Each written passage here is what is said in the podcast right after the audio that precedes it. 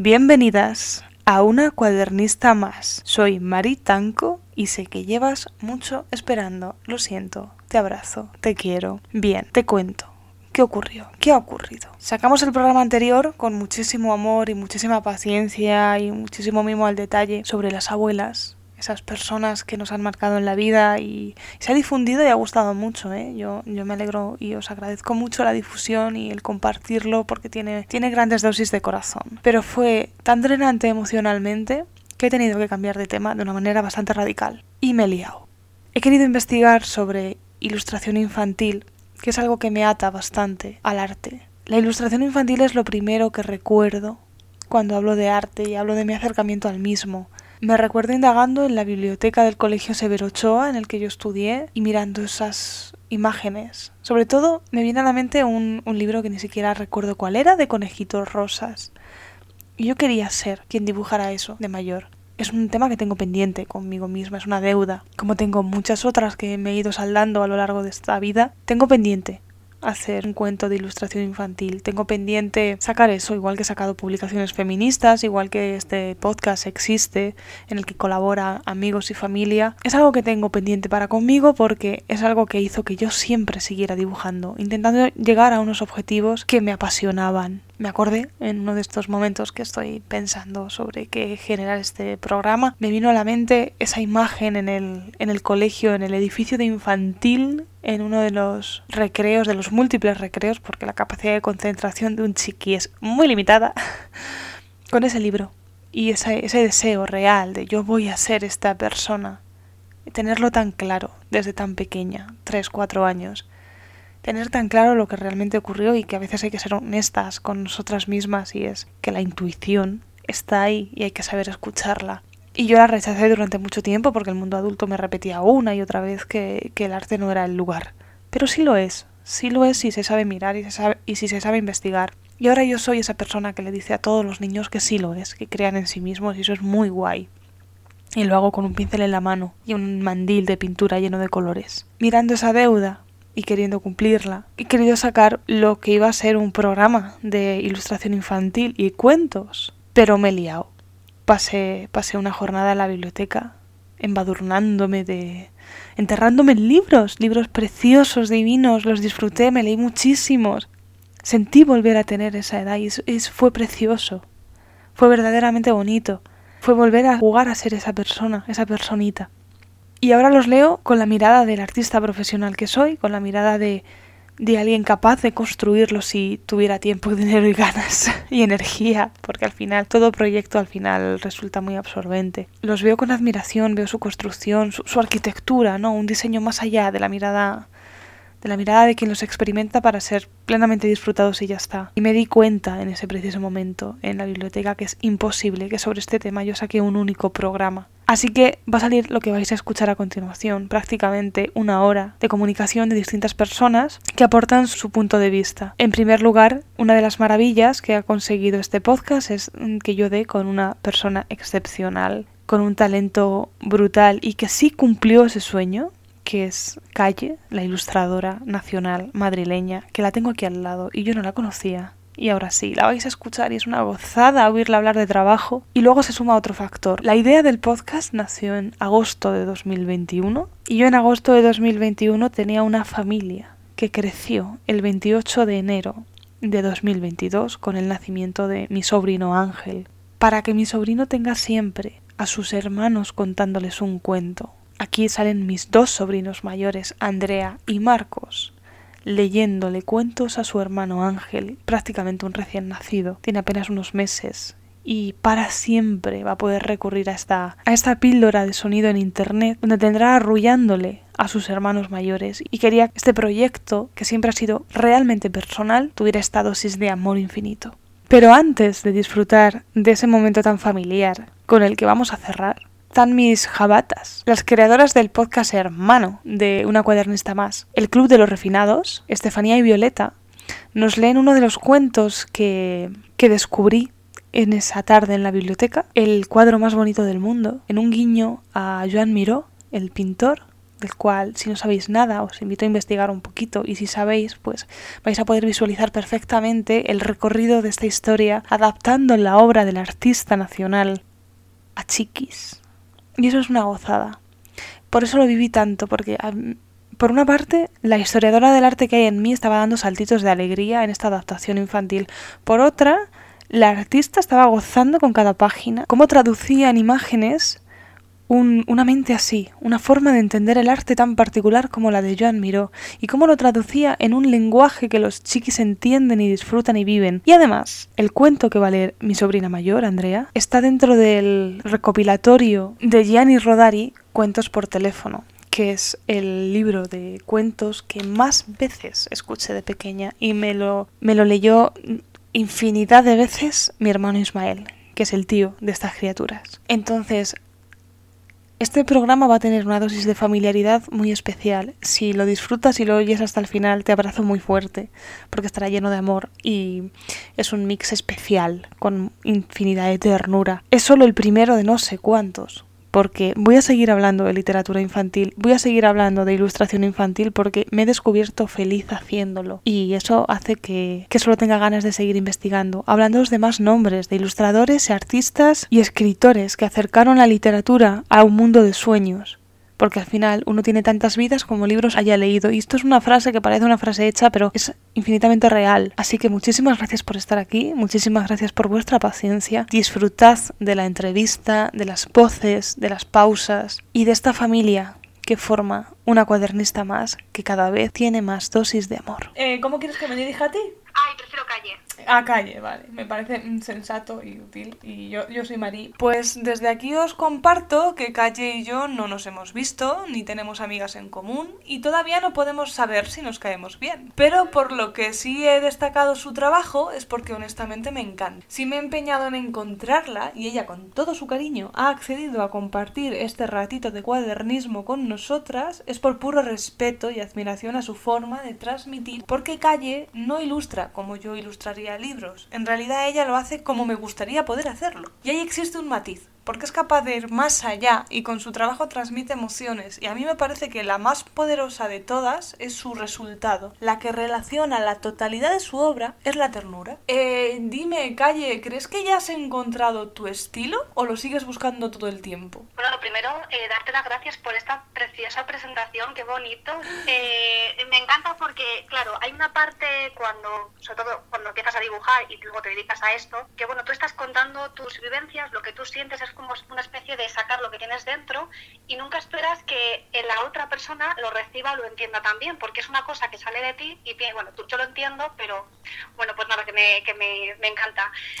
Eh, sí que es cierto que mm, yo tengo la sensación de que no, no voy a tener un estilo nunca pero sé que es una percepción mía propia, porque cuando hablo con la gente, aunque haga un registro un poquito diferente, siempre identifican lo que yo hago. Pero desde mi sentir, desde donde yo trabajo, la sensación que tengo es que soy inquieta y me encanta probar cosas nuevas, entonces cuando ya domino un poquito una cosa me salto a otra. Así que bueno, seguramente vaya incrementando, vaya matizando un poco los conocimientos que ya tengo. Genial. Vale, la pregunta continuaba y seguía es, ¿y si me dice que sí? Que me has dicho que no, pero ¿y si me dice que sí? ¿Cuándo fue cuando lo encontraste? O sea, me has dicho que no, entonces, pero tiene que haber algún momento en el que eso se definió un poco más, aunque no se cerrase creo que, el, creo que el momento ya lo tengo en el sentido de que yo me siento cómoda con lo que hago. Hay un concepto que a mí me gusta mucho cuando nos enfrentamos a ese papel en blanco ¿no? y nos da como ese miedo. Ese miedo en realidad es vértigo. Y es vértigo porque no sabemos cómo eh, va a salir, si va a salir bien, si voy a saber dominar esta técnica o voy a conseguir un relato que cuente correctamente, ¿no? Pero yo eso ya lo tengo, en el sentido de que yo confío en mí, sé lo que hago, como esa intuición ya está desarrollada, entonces me dejo llevar y siento ese vértigo de otra manera. Es como que se disfruta mucho más. Entonces, a partir de aquí, el espectro está abierto. Pueden venir nuevos registros, puedes cambiar. A mí, por ejemplo, una cosa que me gusta mucho es el color y es eh, contar a través de las paletas cromáticas. Entonces, para mí, cambiar la gama en función de la historia que se cuenta es ya simplemente un registro nuevo, ¿no? Y con eso disfruto mucho. Genial, sí, sí. ¿Cómo fue el primer trabajo para trabajar con editoriales infantiles? Porque a mí lo, lo que tienes público me parece que está muy bien posicionado. Pues eh, me llegó el primer encargo con la cuarentena. ¡Guau! Un poquito antes, además de que se parara el mundo, eh, me llegó el primer encargo que fue con la editorial eh, SM, que fue el barco de vapor. Antes de todo eso, había tenido propuestas no de editoriales, sino más de encargos personalizados, vamos, de particulares que querían autocar o que querían luego llevar, centrarlo a editoriales, y siempre me negué y me negué porque, por un lado, eh, había veces que las condiciones eran muy bajas económicamente y, y, por otro lado, porque tampoco me sentía del todo preparada. Y esto creo que cuando ya por fin sentí que tenía eso, ¿no? Eso que te digo de soy capaz de afrontar un encargo nuevo, una historia nueva, porque sé que lo voy a poder hacer,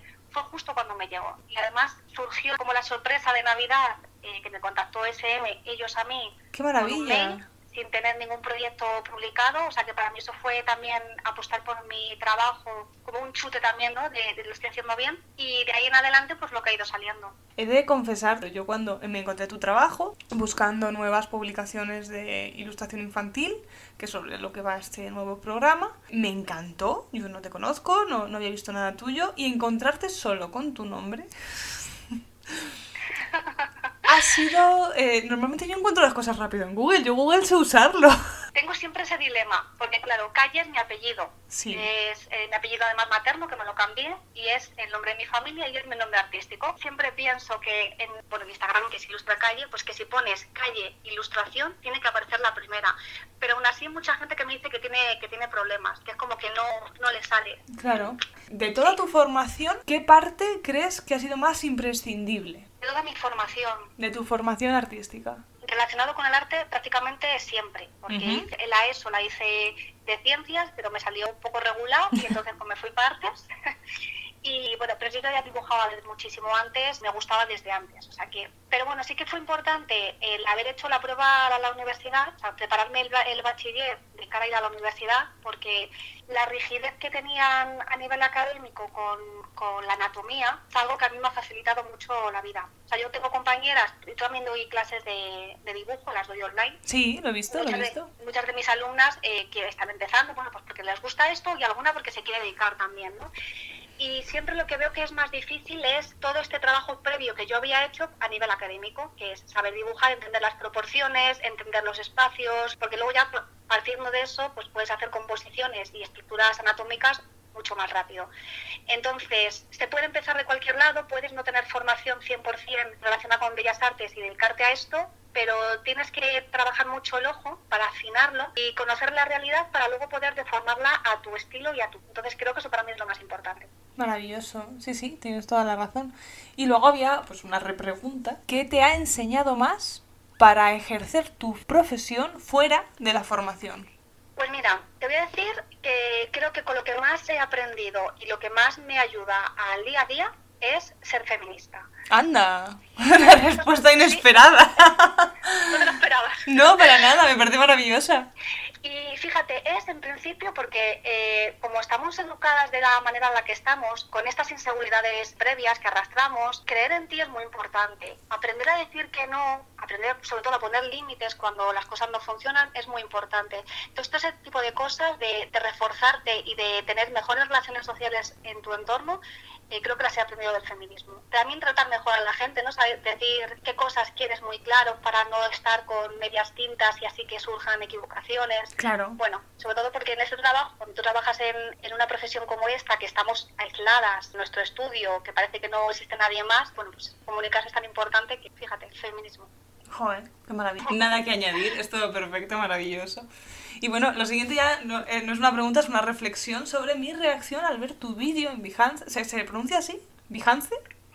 Sí, creo que sí, Behance, pero Behance. tengo un vídeo ahí, ahí me está dejando. Sí, tienes un vídeo en Behance de consejos para pintar acuarela. Eh, ah, vale. Yo podría aplicarme muchos de ellos y estoy segura de que me iría mucho mejor. Siento la debilidad de compartir contigo que me he reído ante el consejo. Si no eres capaz de esperar a que tu acuarela se seque correctamente entre capa y capa, dibuja otra cosa en otro papel. Mientras tanto, que viene, ah. claro, que viene a clarificar que los artistas estamos un poco cucú con nuestro trabajo y chica me encanta. O sea, total. Y bueno, y que pensemos que el ritmo lo ponemos nosotros y ahí a veces el ritmo se pone eh, externo. También porque por la experiencia, ¿no? Me pasa mucho cuando cuando doy clase veces. De hecho, ese consejo se lo aplico a si tenéis muchas ganas de pintar hoy porque esto que vienes inspirada y demás, te pones con varios dibujos. No pasa nada, saltas de uno a otro. Si no quieres estar eh, esperando porque te apetece mucho, te pones con varios. Porque si no, no vas a esperar, vas a poner la mano, vas a arrastrar colores que no son, te vas a enfadar. Entonces, sí. Vas a perder precisión y ahí entra la frustración. Entonces, ahí yo también como profe te lanzo esta nueva pregunta.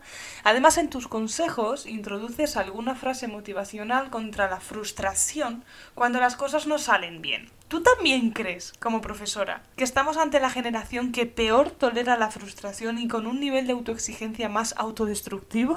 Totalmente. Estoy muy de acuerdo con eso. Porque yo cuando escribí esto me vi muy salvaje escribiendo esta pregunta, pero es que esta reflexión la he compartido con más profesoras. ¿A qué, a qué edad eh, das clases? Bueno, ¿Qué edades tienen? De tres años a... pues mm, Una señora jugó a que le adivinase la edad y tenía 92. O sea, bienvenidos son todos el marco de primaria y preadolescencia es con el que más trabajo, de los 7 a los 10 y es una locura. Yo tengo menos experiencia con personas jovencitas eh, porque yo doy clases, bueno, siempre son mujeres, casi siempre. Muy bien. Eh, y son adultas, entonces en torno a lo, la media es como de 30, 40. Pero sí que es verdad que alguna vez ha venido una chica más jovencita del de, 14, de 15 años, y yo sí notaba un salto muy grande porque ella era muy libre, le valía casi cualquier cosa, eh, entonces se permitía explorar, se equivocaba aquí, pero había sacado una cosa muy, muy fresca, muy, muy interesante por otro lado, y las que son más mayores estamos como, bueno, estamos la generación más contenidas.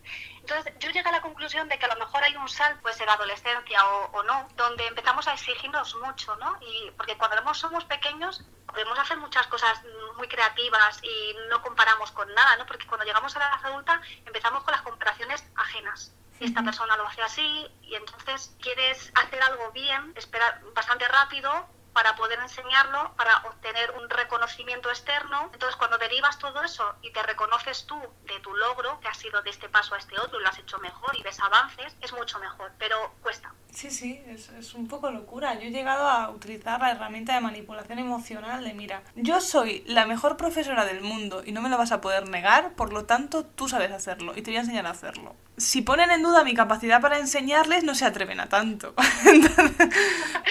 me parece muy interesante. Claro, ponen en duda su capacidad para lograrlo, pero nunca me ponen en duda a mí porque todavía son muy niños. Entonces es una, yo lo voy a conseguir. Y yo sé que tú, que tú lo lograrás. Tengo que ir por esos recovecos en los que tampoco me siento cómoda, porque es un poco manipulación y está feo, pero cuando, cuando ya les veo en un nivel de histeria loquísimo. También creo que el COVID a los niños les dejó baldados, porque claro, yo es que un tercio de su vida ha sido con COVID. No se acuerdan de lo que había antes. Qué locura, claro. Claro, es que yo creo que además aquí también pasa con, está relacionado un poco, creo yo, con el tema de las redes sociales, ¿no? Mm. Hay muchísimo contenido, podemos ver cosas de cualquier parte del mundo a cualquier hora. En cierta manera es como que antes no teníamos acceso a tanto, así que nuestro rango de comparación se estrechaba a nuestro círculo más cercano y, bueno, a un par de personas así como más, ¿no? Sí. No sé, super pop si la ley. sí, sí, sí. Pero ahora no, entonces Claro, pues yo creo que también ahora afecta más a, las personas más jóvenes. Se notó muchísimo esa necesidad de producir. Sí, totalmente. Hay que estar haciendo algo útil todo el rato. Bueno, es que además yo no, no me enteré mucho de, o sea, como que no asimilé o no procesé todo lo del COVID porque justo eh, me entró el encargo de SM y a su vez eh, me había contactado una autora que quería hacer un cuento, habíamos llegado a un acuerdo sin editorial, que fue el que luego publicamos, que es en la fábrica de etiquetas con mm. Emma Piquer. Bueno, y ella me contactó y estuvimos toda esa parte de la cuarentena trabajando. O sea, estuve trabajando en los dos libros simultáneamente. Eso hizo que, que yo tuviera tantas cosas que hacer que no, bueno, más allá de la gracia de que había gente que se vestía como astronauta al principio y esto era una locura. Entonces, claro, el golpe vino después, cuando ya acabó todo de ese ritmo frenético y de repente te das cuenta de que no, que te cuesta arrancar otra vez. Claro, pero bueno mientras veía todo tu catálogo de, obras, me ha surgido una curiosidad muy personal. Y, y que que si, tú firmas tus obras digitalmente o lo haces en las piezas al venderlas. Normalmente las firmo digitalmente, salvo que sea obra que seriada, que van a ser menos, voy a hacer menos impresiones, como no, más. Y ahí sí que las firmo a mano.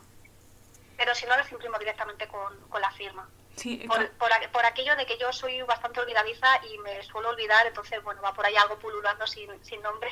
Claro. Es fácil que pase. Porque ya no es tanto el hecho de que queramos firmar y que aparezca nuestro nombre, sino que lo que no queremos es que aparezca el nombre de otro. Que eso es- O que se utilice tu viñeta para contar cualquier otra cosa que nada tiene que ver con tu discurso personal. Sí, sí, eso además pasa y, y es tremendo. Eso es Tremendo. terrorífico. Entonces ya nos da más miedo eso a que otra persona se convierta en el nuevo autor de tu trabajo. Porque tú lo vas a poder seguir demostrando tu, tu talento y tu forma de crear constantemente. Pero hay cuando un discurso, digamos un poco nazi, se queda con una viñeta tuya y la resignifica. Bueno, eso no me ha pasado nunca, yo creo que porque a lo mejor lo mío es demasiado infantil o demasiado evidente para que no, pero sí, es verdad que no lo había pensado nunca, pero tienes razón.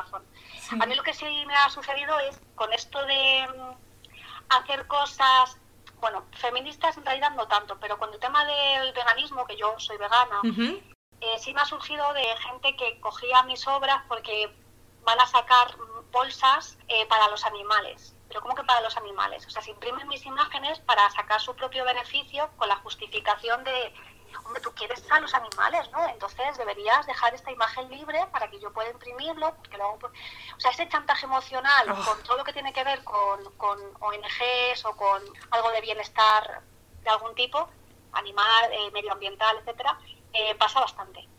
Entonces ya ahí es como, mira, prefiero que pienses que soy una mierda de persona, pero no, mi imagen no la usa sin mi permiso. Claro, y es tan sencillo como no, no cojas una y la uses sin el permiso. Envía un email y pide que te haga otra. Otra para ti. Y ya seré yo la borde que te dirá, mira, no, no trabajo gratis. Pero no utilices algo que te has encontrado por ahí por tu cara bonita.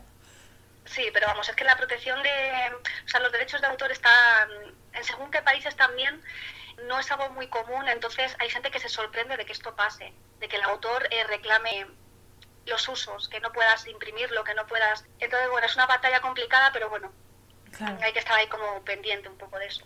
Por Bueno. eso siempre hay que subir las cosas en baja resolución. Aquí aprovecho para, para decirlo. Recomendación importante. Fantástico, Importante. sí. Y si, y si te da apuro, te lo mandas a WhatsApp, que te la va a bajar corriendo. Eso, total. Y bueno, quería preguntarte si además de con las acuarelas te sientes cómoda con otra técnica, porque todo lo que me he encontrado son acuarelas, ¿creo? Bueno, alguna, alguna que has visto es acuarela digital, solo que intento que no parezca que es muy digital. Ah, mira, porque la siguiente pregunta era si te desenvuelves bien en arte digital. Sí, efectivamente, Sí. tan bien que lo disimulas. Qué Sí maravilla. conseguido, exacto, sí he conseguido engañarte, entonces sí. Sí, sí. Eh, sobre todo con, cuando me compré el, el iPad eh, y, y tuve en mis manos el Procreate, ahí sí hice maravillas. Porque hay pinceles que se... Bueno, también porque con el Photoshop hago lo justo, que es eh, retoque digital. Las acuarelas siempre las paso luego a digital, nunca son 100% así. Mm, Vale. Entonces las hago como una especie de limpieza, eh, contrasto un poco más los colores, se han quedado apagados y demás, y entonces ya esa, está ya como acabada. En el caso del digital, intento primero simular la acuarela y luego ya hago los ajustes necesarios. Claro, pues es eso. A mí me encanta lo de ser una tramposa y mezclarlo todo y sacar realmente lo que quieres sacar. Y ya está. Y no hay Exacto, hombre, y que según que para proyectos eh, la acuarela es una cosa que tarda, como hemos hablado antes, porque hay que dejar, o sea, tiene su propio ritmo, es un proceso Claro. que tiene un secado, etcétera. Entonces, para cosas que son más rápidas o, o imágenes que se hacen parecidas pero que cambian pequeños, son pequeños ajustes, pues siempre es mejor en digital, ¿no? Vale, pues me quedan dos preguntas. Es- En relación al título del programa, una cuadernista más, y dado que tú eres acuarelista, aquí pongo entre paréntesis también digital, ¿tienes recuerdos especiales tuyos con un cuaderno en algún lugar dibujando? Yo desde muy pequeñita, como ya te digo que me gustaba, eh, tenía una tradición, o sea, no recuerdo cuándo dejé de hacerlo, pero sé que hubo una racha, yo estaba en casa de, de mi abuela, porque yo soy hija única y mis padres trabajaban, entonces me cuidaba mi abuela, mis padres me recogían, íbamos a casa, yo tenía la típica mesita pequeñita con su silla de niño pequeñito, así muy cookie, Sí. pero yo me sentaba allí, me cambiaba y me sentaba ahí, me ponía a pintar, a dibujar, era la tradición antes de acostarse, en lugar de leer un cuento, que también, eh, dibujabas un poco. ¡Qué guay! Así que sí, los cuadernos siempre. De hecho, mm, me imagino que ti te pasará también, que entras a una papelería, te vuelves loca, ¿no? Sí, sí. Yo con la ropa no me pasa, pero con los cuadernos, bueno, tengo aquí, ya me estoy obligando a usarlos, porque Claro. tenía una colección en blanco. No, no, eso no puede ser. Los cuadernos hay que usarlos. Yo cuando Hay que usarlos. soy muy de los cumpleaños de mis alumnos, yo doy clases presenciales, no son online, y suelo tener un detalle con ellos. Y les suelo regalar cuadernos con la condición de que lo usen, porque luego te lo regala alguien especial, ¿no? La profe de arte, pues es alguien especial, yo molo mucho. Y no los usan por eso, por es que lo voy a manchar, manchalo, quiero que lo destruyas. Sí, sí. Quiero que, que lo vivas, que lo experimentes y que de 90 páginas que tiene, dos te gusten. Exacto. Y, y bueno, y de cuadernos seguro que tienes que saber bastante por lo que acabas de decir, así que ¿cuál más usas y cuál te gustaría usar más? ¿Cuál de marca o cuál de tipos de técnica? Siéntete libre. Vale. A mí me gusta mucho trabajar en, cuadernos que no tienen anillas, ¿no? que están Ay, me encantan Eh, los encolados. encolados eh, y me gusta mucho la marca de Fabriano. Sí. Entonces, como hay cuadernitos pequeñitos con tapa dura de estas que son negras, esas tengo varios empezados como por distintos motivos. Hay uno en el que voy avanzando ilustraciones según me va apeteciendo, que algunas sí que he compartido en, en Instagram, y en el otro es para bocetos. Entonces, en el de bocetos yo anoto el color que he cogido para esa composición, tomo notas en lápiz y me gusta que esté todo como guarreado.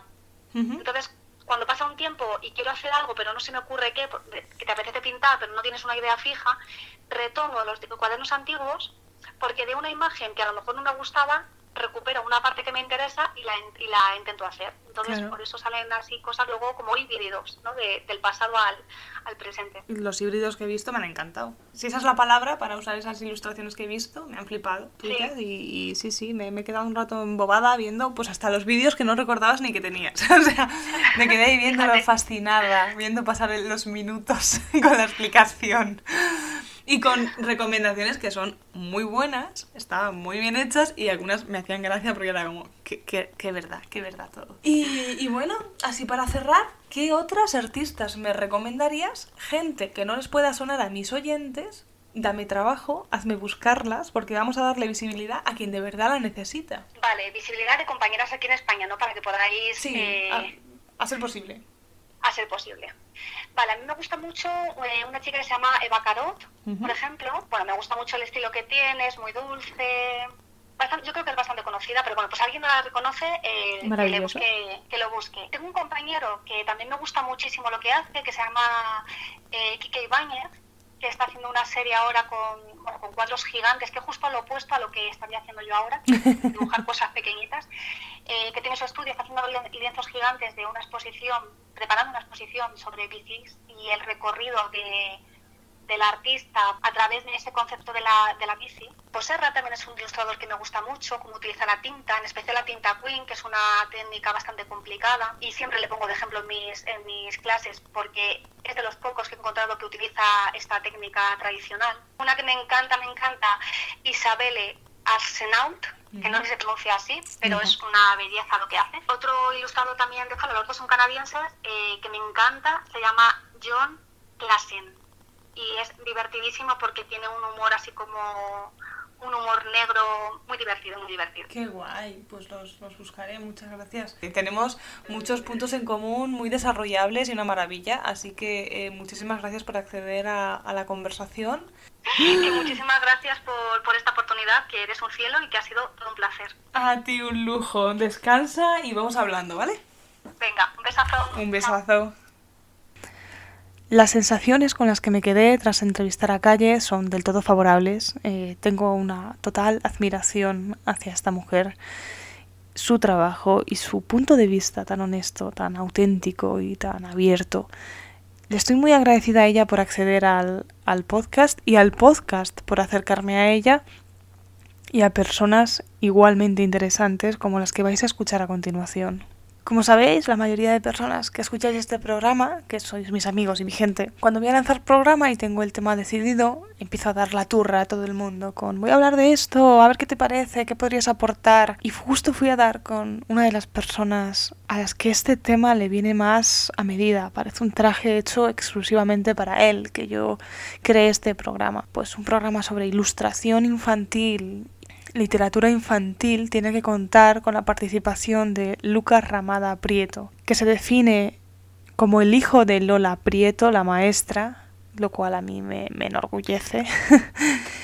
interesantísimo divulgador cultural en el mundo de, de la literatura, los videojuegos, las bibliotecas y el acercamiento de la cultura a los, a los peques y las criaturas. Y eso hace que yo le admire profundamente. Por otra parte, se trata de una de las personas con mayor agilidad mental que conozco y siempre es deslumbrante escucharle. Es uno de los co-creadores de el auténtico podcast Dile que baje, junto con Hugo M. Gris, y es un gusto que haya querido participar en este programa que va a ser un poquito más largo de lo que os tengo habituadas, pero espero que lo disfrutéis de la misma manera que yo lo he estado disfrutando durante estas semanas de preparación. Bueno, antes de nada, agradecer infinito esta invitación a, compartir, pero también a explorar, yo creo, a medida que voy hablando, mi relación con, con, la ilustración infantil, que empieza muy pequeño realmente. En mi casa había bastantes pocos recursos económicos, pero tuve la suerte de que mi madre gastaba lo poco que entraba en lo que ahora llamamos capital cultural, ¿no? Entonces tengo la suerte de ser de esos de esas niñas que crecieron con con álbum ilustrado en, su biblioteca. Bueno, tengo la suerte de ser de esos niños que tuvo biblioteca personal. Y creo que realmente desde el primer inicio, ¿no? el primer libro que le pido firmar eh, con mi nombre a mi madre sin saber yo escribir, muy peque, es La cocina de noche de Maurice Sendak. Y me paro a pensar por qué ese libro y cómo ese libro me ha seguido siempre, hasta el punto de que ahora mismo lo tengo tatuado en, en la espinilla, ¿no? Y creo que es una buena metáfora de cuál es mi relación con, con, el mundo de la ilustración infantil, que básicamente es intentar entender por qué gustan las cosas, ¿no? ¿Qué hacen bien las ilustraciones? ¿Cómo, cómo cuentan? Y claro, en mi rol actual laboral, que básicamente es el del análisis y la divulgación de obras de ficción digital, que evidentemente tienen un elemento fundamental en la ilustración a la hora de contar cosas, pues hay una continuidad absoluta. Lo que pasa es que ahora el proceso de yo entender por qué hacen bien las cosas las ilustraciones no se queda ahí, sino lo que intento posiblemente sea construir puentes para que la infancia y la adolescencia y quien se encarga de mediar entre la infancia, la adolescencia y las obras, que son las la docentes, las bibliotecarias, etcétera, uh, tengan herramientas, ¿no? Entonces yo creo que ese pensamiento analítico de decir, oye, ¿por qué funciona esto? Vamos a seleccionar esas buenas obras que enseñan a construir horizonte, que diría Margaret Meek y, y María Cecilia Silva Díaz. Es un poco mi furor creativo con la ilustración infantil. Yo no dibujo, pero yo pienso muchísimo como soy, como intérprete. Intento compartir mucho todo lo que hago en este sentido. Creo que se percibe además en el tipo de, ilustración que me gusta. Me pedías nombres y, y, autores y autoras que se hayan quedado conmigo para siempre. Y evidentemente esa, esa cocina de noche de Sendak, su, su abrumadora cantidad de referencias a la cultura de principios del siglo XX, ¿no? Que si el gordo y el flaco, que si pequeño Nemo. Pero no solamente eso, sino la propia pulsión que tiene de construirte algo que sea como extraño e incómodo, ese viaje eh, casi onírico de Miguel cuando le despiertan sus padres. Tiene una especie de rara ensoñación en una ciudad nocturna hecha de leche y masas, ¿no? ¿Y por qué gusta eso, esa extrañeza? Pienso en, en por qué me gustaba tanto la ilustración de Fuchs Schubert de, del Tragasueños, escrito por por ende. Y es porque se, se coloca en ese lugar de del imaginario en el que no todo es del todo cómodo, ¿no? Y ese espacio, ese espacio ambiguo y simbólico siempre me ha gustado mucho en la ilustración, pero también eso requiere también entender pasos previos, ¿no? Del armazón interpretativo de la infancia. En esa línea hago mucho, mucho de mi trabajo, de intentar comunicar cómo funciona a nivel de composición, a nivel de selección de estilos, de por qué un autor decide priorizar la construcción de sus personajes en primer plano, ¿no? para construir empatía hacia ellos, en vez de priorizar los mundos que rodean a esos personajes por el deseo de pasearlos y cómo todo esto es voluntario, tender puentes en cierta manera para que la mirada de la infancia hacia las obras sea, sea cada vez más informada y tengan un disfrute que no necesariamente sea del todo irreflexivo, ¿no? porque al final es ese proceso crítico y reflexivo que te permite poder extender tus espacios de disfrute de lo que te gusta sin saber por qué hacia, otros lugares que, que quizás no pensabas que podían gustarte, ¿no? Entonces yo creo que un poco es esa mi relación con, con, la ilustración infantil. La de haberla tenido siempre presente hasta el punto de llevarla tatuada en mi cuerpo, pero no por el mero hecho de, llevarla, sino porque forma parte de, ese capital cultural que compartimos y que no quiero que se quede en los mismos lugares de siempre, sino que llegue a cada lugar. Entonces yo no creo ilustraciones para las criaturas, sino que intento tender los puentes para que, para que las disfruten.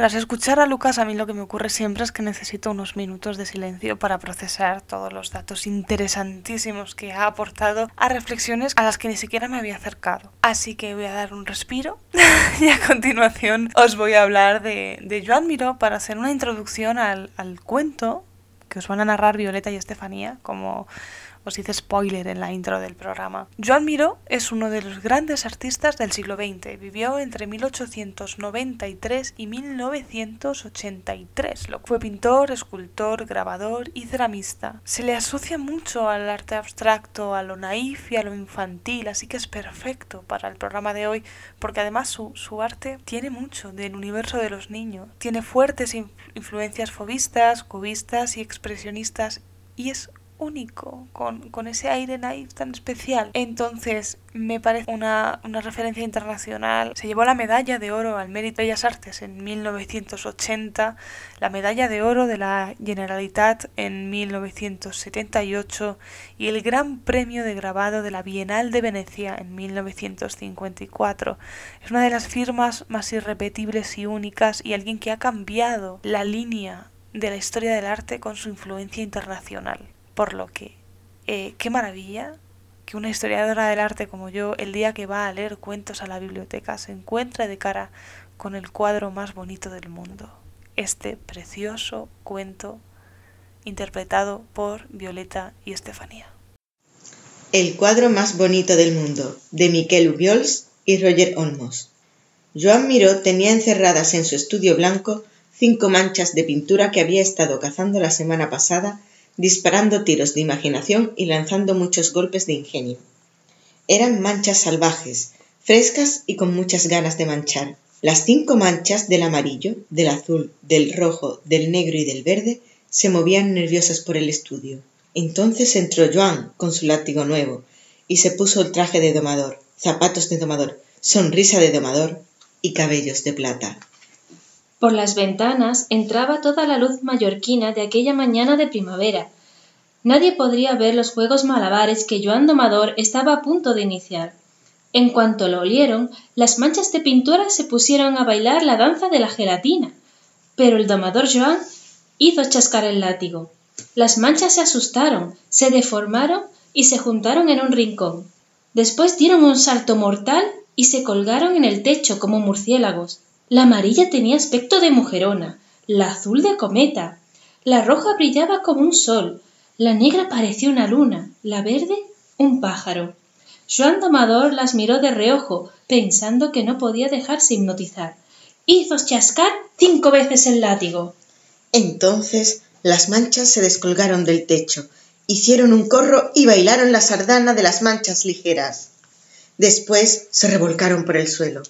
Parecían cansadas, pero cuando Joan Domador se fue a comer, las manchas, muertas de risa, se escabulleron con toda la pintura por debajo de la puerta. Se deslizaron por el jardín como si fuesen ríos de agua teñida y dejaron todo coloreado piedras azules, tierra verde, matas rojas, hojas negras, caminos amarillos, así hasta que embarcaron. Más adentro, la barca navegó con cinco manchas de pintura chorreando, dejando caminos de colores sobre la mar salada.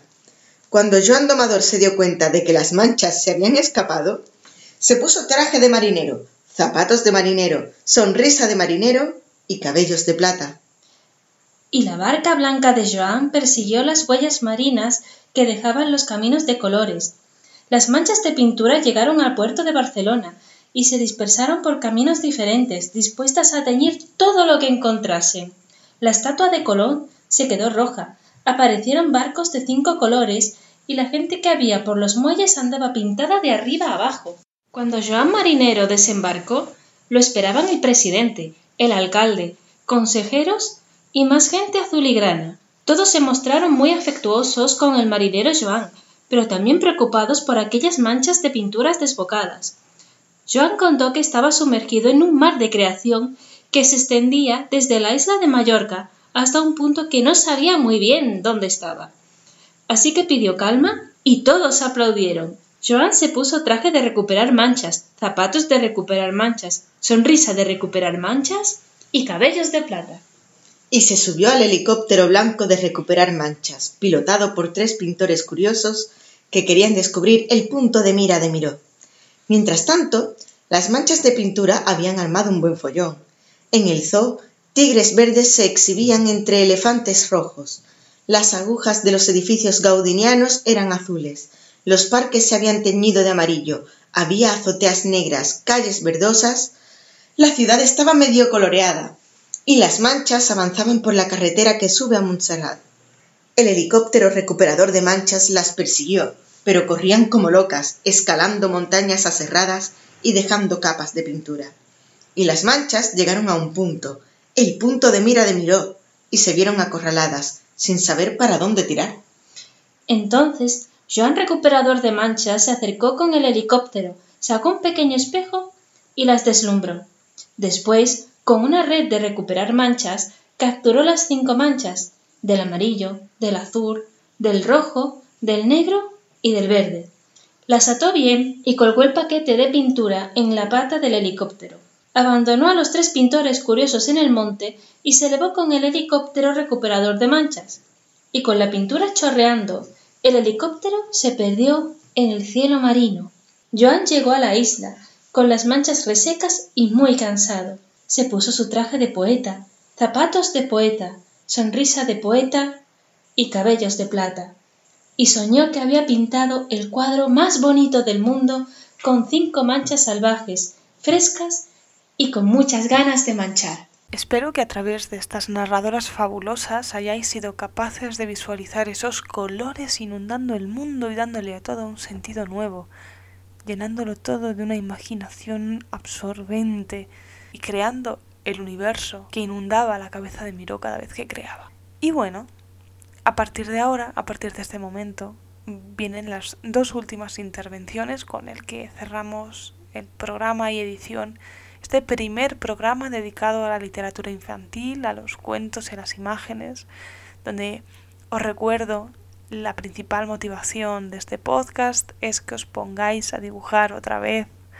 No dejéis de hacerlo todas estas ideas que os han inundado, estos nombres, estos artistas, buscadlos y dejad que os inspiren, seguid creando. En la creatividad está la solución de la mayoría de problemas. Ahora van a hablar mis chiquis, mis peques.